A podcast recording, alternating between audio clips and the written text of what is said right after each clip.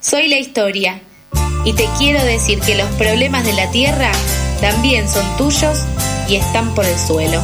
Bueno, recorremos el suelo contándote por qué el oso polar tiene sed y qué podemos hacer para alcanzarle un vasito de agua.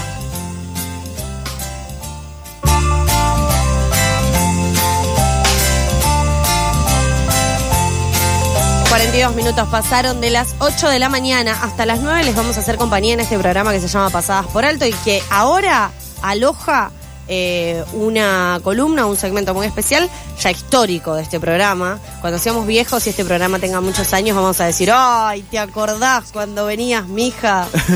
Estabas rosqueando tus primeros pasajitos por el mundo. Hola, mija, buen día. ¿Cómo están? Buen ¿Todo día. bien? La Y alegría de verles en persona. Y después Mija Sí, se hizo ¿no? presidente. ¿Y te acordás? Ahí, todos acá. Y ahí, Todos en un ministerio. Regala. No, No. comprame la radio. Claro. Ah, comprame la radio directamente. sí, sí, sí. Sí, Poco sí, ambicioso el deseo. No, pero, pero sí que me voy a andar con chiquitas. Está muy bien. Ayer estaba teniendo una discusión. A mirá. ver. Arranco así, belicosa, pero no con ustedes. Eso es mejor. No es personal, es con Mercurio. No es personal, es Mercurio, claro. Resulta que estaba teniendo una discusión con una persona que decía que iba a votar a Milei, a Milei no, a Moreno, valga la redundancia igual. Sí, igual. Eh, y que me hacía unas, unas cuestiones de no, porque tal derecho, sí, pero no sé qué. Mm. No lo estoy explicando bien, reformulo. No, porque ponerle que podés elegir tener tu DNI no binario, ah, pero 50% de pobreza. Como que tiene que ver Una cosa no una la cosa con la otra. ¿Por qué Claro. me andás mendigando derechos? Yo quiero tener todo. Quiero que la gente coma, y que desee y que quiera hacer lo que quiera y que hayan derechos para todos, no derechos de primera y de segunda según dónde estás.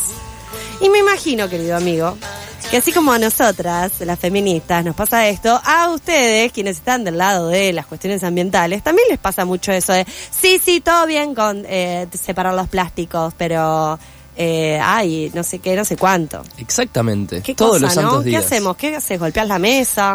¿Qué hacemos? Miren, Pues yo respondí muy mal y después dije, che, discúlpame, quizás no tuve los mejores términos. ayer yo justo tuve una conversación familiar. Bárbaro. No es la más optimista del universo, vamos a Sí. decirlo. Pero fue bastante realista en decir, en un momento me pregunta alguien, che, ¿qué mundo le va a quedar a mis nietos? Y yo lo miro y le digo, la realidad es que por más de que quiera y por más de que lo creo fervientemente, lo que se viene no es mejor, sino que es peor. Y en parte lo que estamos haciendo en la diaria tiene que ver con tratar de que lo que venga sea lo menos peor posible.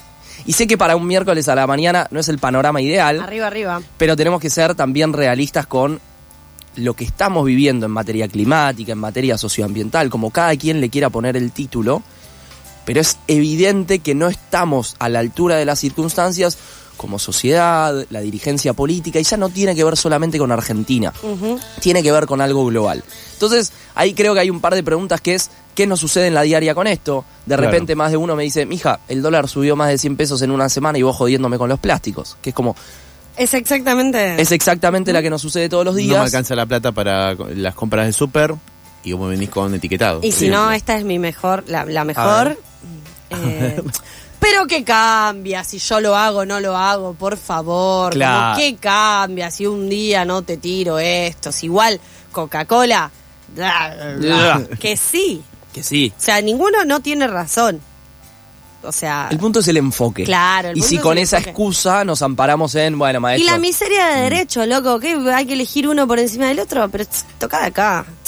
toca 40 acá. años de democracia. tss, ¿Qué, año, no? Qué año emblemático como para dar ciertas discusiones. Justo estoy leyendo un libro del CELS que habla de... Ah, el de más que nunca. Exactamente. Bien. De ciertas discusiones que tenemos que dar a 40 años, eh, un año tan emblemático para nuestro país, y cómo la democracia está bastante en riesgo en muchos aspectos y desde distintas miradas, y entre ellos aparece la discusión socioambiental, bastante menospreciada y soslayada por varias de las candidaturas actuales a la presidencia en Argentina, cosa que no es menor. A mí me alarma bastante en términos personales varios de los nombres propios que resuenan y cómo son negacionistas de ciertas agendas, inclusive negacionistas del cambio climático. Claro. Y ahí hay una discusión interesante que es, che, a los negacionistas, por ejemplo en clave climática, ¿hay que darles micrófono? ¿Hay que responderles? ¿O al revés, les estamos dando de comer y justamente lo que necesitamos es que voces como Milei más Latón, que niegan abiertamente el cambio climático, lo que necesitamos es que se caiga de Maduro, que son unos giles diciendo eso. Es que no sé, ahí yo corro en círculos. Corro en círculos a los gritos. Ah, como estoy haciendo ahora. No, no estoy corriendo en No, por círculos suerte ahora. no. Pero digo, ¿ahí qué plano. haces? Eh, esto también Está desnuda, muy difícil la- el año electoral Sí. igual, ¿eh? Esto, esto también desnuda la dinámica clickbait que están teniendo muchos medios al traer voces de ese estilo más rimbombante, bizarras, por así decir. Sí, bien, muy bien elegidas las palabras. Bien, bien. Complicado. Sí. Y en ese marco complicado, como siempre digo, no todo está perdido y claramente tenemos que tener una cuota de optimismo, de creer y de esperanza, porque si no, ¿para qué estamos por aquí? Claro, sí, tal cual. Y les voy a tirar una pequeña analogía y después nos metemos de lleno en el tema que nos trae hoy, que es el de plásticos. El otro día alguien me decía, somos como un parpadeo en la historia. Digo, nuestra presencia, nuestro paso físico en este planeta Tierra es como un parpadeo. Y yo me quedé pensando y era como, ok, Qué chamullo ese, esperá, ¿no? ¿qué- Tremendo. Yo no puedo pensar en otra cosa. So- Somos- Che, boludo, sos un parpadeo. Fuma pucho y Qué aspira. loco. Cine, ¿no? Tremendo. joder. Era para que se imaginen la- el momento que No, tuve. espectacular, espectacular. Mi pregunta es, ¿qué hacemos con ese parpadeo en este plano físico del que Claro. tenemos? no en perdamos el tiempo. Dame la manito, dale. Dame la ¿Quieren, manito. quieren hacerse alguna propuesta aquí a vivo? No, Eh, nosotros no, no. es para una invitación Ah, es al una amor, invitación al aire, Pero por no te favor. pongas celoso. No, está bien, está bien. Por Vos sos favor, mío, mija. Claro. no, bueno, ya, bueno. Qué bueno. cosa, Una ¿eh? cosa, una cosa de loco. No, pero digo, si somos Sí. un parpadeo, eh, olvidémonos de todo. Salimos de a una correr y a vez gritar. Y vámonos eh, a Paraguay, digamos. O sea, como, no sé, como, vámonos. Al- Vámonos. al- De viaje. Yo creo que hay que quedarnos, hay que quedarnos a militarla, a gritar bien fuerte, como lo venimos haciendo. Y por eso es que hoy vengo con algunas preguntas. A ver. La primera, ¿qué nos sucede con los plásticos? Y hago la siguiente pregunta que es, acá en el estudio, ¿tenemos plástico ahora? Sofi, Nico, ¿qué Un opinan? montón. Tengo ¿Tenemos un un montón? montón. Hay un par de controles, hay unos celulares, hay Bien. un termo, Bien. realmente hay un montón. Acá hay un coso para. Hay un, un Lleno. coso, Un coso. otro coso. Ok. Hay Cacho varios basura, cosos. latas eh, y ahí. yo no sé si plástico, pero mm, algo por acá. Tipo Puede haber esto, cositas puede por ahí. haber cositas. Sí. El cartel, el aire acondicionado. En la diaria, digo, salimos del estudio. Sí. ¿Hay plástico, no hay plástico? ¿Qué nos pasa con eso? No, está, está yendo. La vez pasada me almorcé, fue- no me juzguen. ¿Te almorzaste un plástico? Un pebete y el pebete está envuelto en plástico. Ah, sí, claro. Y ni te digo, o sea, seguramente algún residuo microplástico me habré comido. La comida segurísimo. por peso también viene También. con todo, con hasta el cubierto. Sí, que sí. también opinan se de rompe eso? y te lo comes. ¿Qué les sucede? ¿Lo ven y dicen, bueno, mija, son las reglas del juego de la vida No, en el la ciudad? descartable me mata. ¿Por qué? Porque me imagino las. Esto es la imaginación, ¿no? Lo, donde uno llega, somos un parpadeo. Bien. Eh, la cantidad de eh, islas de plástico flotando en algún lugar. O las cosas tipo Taiwán y Ah. eso de que hacen como esos chiches o juguetitos o giladitas que sabes que se rompen en un solo sí, uso. sí, sí, sí. Los auriculares, la cantidad de auriculares que rompo, que, que pierdo, que. Eso es todo plástico, Sí, plástico, sí, sí. plástico. Todo. No, no sé, creo que hay demasiado, ¿no? ¿Por qué hay tanto? ¿Por qué creen que hay tanto? Porque es barato, ¿Qué más? porque viene el petróleo. Es lo que más, ¿Viene el petróleo? más ¿Viene el petróleo? No sé, ¿viene el petróleo? Yo les pregunto a ustedes. Pero te se lo pregunté primero. Pero, sí, sí, viene, viene el petróleo. Ahí está, lo Efectivamente. confirmó Y de hecho, La P de, de petróleo. Exactamente. El Vamos. sector de la petroquímica es uno de los grandes lobistas a nivel internacional para que en el marco de las negociaciones que se están dando para que haya un tratado global de plásticos, que ahora nos metemos un poquito en eso, las petroquímicas son uno de los grandes lobbies para frenar ese tratado o para que sea lo menos ambicioso, sólido posible. si no es plástico, ¿qué es? Te pregunto, ya que estás preguntando. La vieja época, más de una vez mi viejo, mi vieja, inclusive mis abuelos me han contado de cómo el lechero venía con la leche, recargaba, digo, la lógica de mucho más vidrio, por ejemplo, Claro. Más vidrio, mucho más menos chapa. descartable. Hoy tenemos descartable en todo, lo que se llaman plásticos de un solo uso, Sí. que literalmente son plásticos que están unos pocos minutos en nuestro uso, El papel sea del el del pebete. Claro. sea la bandejita del chino por peso Sí. o el paquete de galletitas. Digo, y así como esos ejemplos tenemos muchos más. Y el punto es, y ahí hay una relación para mí súper interesante, que es la relación de los ultraprocesados, que es lo que venimos hablando hace rato en materia de etiquetado frontal, en relación con todo lo que tiene que ver con la contaminación plástica. Claro. Síganme en esta. No es casualidad que cada vez se le dedique menos tiempo a la alimentación y a creer que dedicarle tiempo a la alimentación tiene que ver también con nuestra propia salud, viene de la mano de que hoy es de repente, che, un delivery, de repente me compro un pebete y en 10 minutos resolví la comida. Hay una lógica del todo ya, y en ese todo ya el plástico también aparece como una pseudo y entre comillas solución. Claro. El punto es que esa pseudo solución o lo que nos vendieron que iba a ser la panacea, hoy nos tiene en un contexto de contaminación plástica a nivel global sumamente grave. ¿Y por qué es grave? Recién hablábamos de nos comemos plástico, no nos comemos plástico. ¿Qué dicen? ¿Comemos, no Re- comemos? Re sí. Pero es, che, me mandé el No. envoltorio del pebete. No, hay, mi- hay micropartículas de plástico en las cosas que tocamos y que comemos también. ¿Cómo Informados. llegan los microplásticos a nosotros? Por el agua. Por el agua. ¿Y por qué por el agua? Porque el agua tiene un montón de porquerías. ¿Por qué? Porque la gente es mala. No, no sé. No puedo darte todas las respuestas. Por ejemplo, ustedes comen peces, pescado, Que menos de lo que me gustaría. Sí, menos porque está caro. pero comen. Sí, de vez Sí. en cuando. Bueno, una de las formas en Ay, las que pobrecito. los seres humanos, no me voy a meter en la cuestión eh, animalista, nos podremos meter en otro día, hoy es a través de, por ejemplo, ese tipo de alimentación, es que los seres humanos comen, y no hablo de comemos porque saben Sí. que soy vegetariano, comen microplásticos, esos plásticos que se van degradando en micropartículas de menos de 5 milímetros y terminan en, por ejemplo, el pescado que alguien se comió ayer a la noche. Claro. Y hay un estudio, o varios estudios, mejor dicho, que dan cuenta de que más o menos comemos el equivalente a una tarjeta de plástico, una tarjeta de crédito, hagamos de cuenta, o la sube una por semana. Si Oh. sumamos todos los microplásticos que se comen en la diaria. Es una barbaridad. Es una barbaridad. Sobre todo porque los plásticos tienen ciertos químicos, sustancias, que son sumamente dañinas Cancerígenos. cancerígenas, entre otras cuestiones. La discusión de los plásticos no tiene que ver solamente con hablar del plástico de un solo uso per se, sino también Sí. relacionarlo con, che, en Argentina hay más de 5.000 basurales a cielo abierto. Claro. Y los plásticos están fuertemente presentes. Y si no tenés políticas públicas a nivel nacional y en cada uno de los países que justamente trabajen en la gestión de residuos, inevitablemente los basurales a cielo abierto van a seguir existiendo, la contaminación plástica por ejemplo, en los océanos, que hace que haya islas de plásticos. O sea, Claro. islas, literalmente, algunas más grandes que el tamaño de Francia, país grande.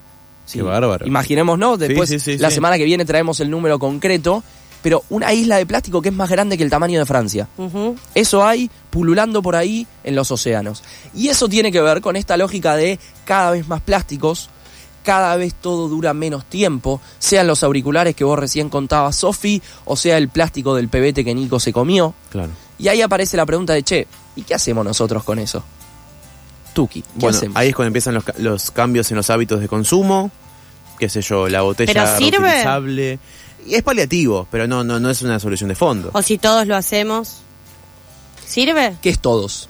Vos, yo, tu ¿Ustedes lo hacen? El yo Estado, sí. Macron. ¿Qué hacen? Te reseparo los residuos, te reseparo los residuos, te ¿Qué lavo más? cada bandejita. En el trabajo tengo un plato y unos cubiertos para no tener que usar los cubiertos de plástico. Ew, esto es de verdad. No, bien. Tengo mi botellita, la recargo, no sé. Bien. ¿Qué más puedo hacer, Mijael? Yo les tiro un dato que me parece relevante tenerlo presente. Para 2050 va a haber más plásticos que peces en los océanos. Ok, Y bueno, algo habrán más hecho. plásticos no, que peces en los océanos. Para 2050. Digo, claro. si eso no es un poco apocalíptico, yo ya no sé. Por eso vuelvo a esto que les decía hace un rato de inevitablemente lo que venga, y no quiero ser malo, ni que nos vayamos con una carilina en la mano, va a ser peor en términos de no Claro. estamos yendo en la línea que debiéramos ir. Y si es, es eh, si se avanza con un tratamiento de residuos y demás, y, y distintas actividades que no solamente sean individuales, sino más colectivas o a nivel macro. instituciones, bla, bla, bla. Puede, no sé si revertirse, pero sí frenarse o desacelerarse este proceso. Parte de desacelerarse tiene que ver con reducir la producción. Y ese Claro. es uno de los principales objetivos que desde sociedad civil estamos diciendo en estas negociaciones para el Tratado Global, que es, che, uno de los objetivos centrales tiene que ser el reducir la producción. Si vos no reducís la producción, alguien me explicaba, es como una canilla. Si Sí. vos no cerrás la canilla, la bañadera va a seguir rebalsada. Claro. Claro. Tenés que cerrar la canilla en algún momento para que la bañadera de a poco pueda ir desagotando el agua que tiene. Y En este caso, los plásticos. No puede pasar como en otros países, eh, está pasando ahora con algunos recursos, tipo con lo que están, no sé, Europa le hace una guerra a Rusia, de repente no tienen gas, ajaja, te quiero ver. Bueno, no sé, por ejemplo, y ahora están usando menos gas porque no pueden acceder a tanto. En ese caso, ¿no podría hacerse como alguna cuestión así de, bueno, decisión de países de disminuir o la producción? Lo que pasa es que anda a decirle a la petroquímica que cierre el parque industrial, ¿no? Anda a decirle a la petroquímica, anda a decirle a Coca-Cola que deje de producir y ser uno de los mayores, si no es el mayor contaminante a nivel mundial. Digo, dentro de las 10 empresas más contaminantes en materia de plásticos, varias de esas tienen que ver con los ultraprocesados. Sí. Llámese Nestlé, llámese PepsiCo, llámese Coca-Cola, etcétera, etcétera. Digo, anda a decirle a ellos, chicos, dejen de producir descartable. Bien, ahora, tres minutos te quedan para decir algo. Algo. O sea, para tratar, diji- dijimos, no, no vamos a ir abajo, no, no vamos a ir abajo. Bueno, tres minutos te quedan, todos tuyos, para ver qué es, eh, cuándo nos juntamos para solucionar esto, qué, qué sucede. ¿Qué tipo de políticas ustedes han escuchado en los últimos años en materia de residuos o en materia de plásticos en Argentina? Porque esa discusión también es importante. Envases. Muy envases. pocas, eh. Sí, envases. ¿Y qué pasó en su momento con envases? Se trabó Se trabó. ¿Por qué se traba? por el lobby. Exactamente. Ah, estamos... Afiladísimo, hicimos la tarea. Y ahí hay varios proyectos que tienen que ver con la responsabilidad extendida al productor. Es un principio que se llama principio REP, esa sería la sigla, que justamente habla de, che, vos productor, ejemplo, Coca-Cola, Claro. te tenés que hacer cargo de los propios residuos que estás generando. No es responsabilidad de Nico con el envoltorio de su pebete. Es responsabilidad del productor. Claramente el del pebete no sabremos quién es, pero No, con Coca-Cola pero- le podemos poner nombre y apellido. Y el punto es, ¿se hacen cargo de la gestión de residuos? Porque de repente vemos campañas de Coca-Cola amigable con el medio ambiente. Y esas las vemos cada vez más. Bueno. el famoso greenwashing. Vos, vos lo habías dicho cuando estabas en Egipto, que veías stands de esta marca. Exactamente, regalaban Coca-Colas en la conferencia de cambio climático a nivel internacional. Claro. Digo, si no hay mayor greenwashing que ese, yo ya no sé. El punto es entender que en el plano nacional hay proyectos de ley, por ejemplo, para regular los plásticos de un solo uso, y se han trabado porque las cámaras plásticas, porque distintas empresas o inclusive diputados y diputadas han trabado esos proyectos de ley, que son importantes, pero también son paliativos. Claramente las políticas de fondo tienen que ver con reducir la producción, con empezar a transformar nuestra matriz de consumo también en clave de qué consumimos. Digo, elegimos consumir todo el tiempo plásticos de un solo uso, elegimos comprarnos todo el tiempo las galletitas Oreo o entendemos que quizá va por otro lado. Siempre vamos a hablar de este paralelismo entre lo micro y lo macro. ¿Alcanza con que yo lleve mi botellita de vidrio a todos lados? Y no. Y si me como el cuento de que llevando mi botellita de, de vidrio a todos lados se va a salvar el mundo de la contaminación plástica, entonces me mintieron y les voy a estar mintiendo a ustedes también. Claro. Sí creo que es importante que aquellas cuestiones que en nuestra diaria podamos cambiar, las modifiquemos, recontra sí.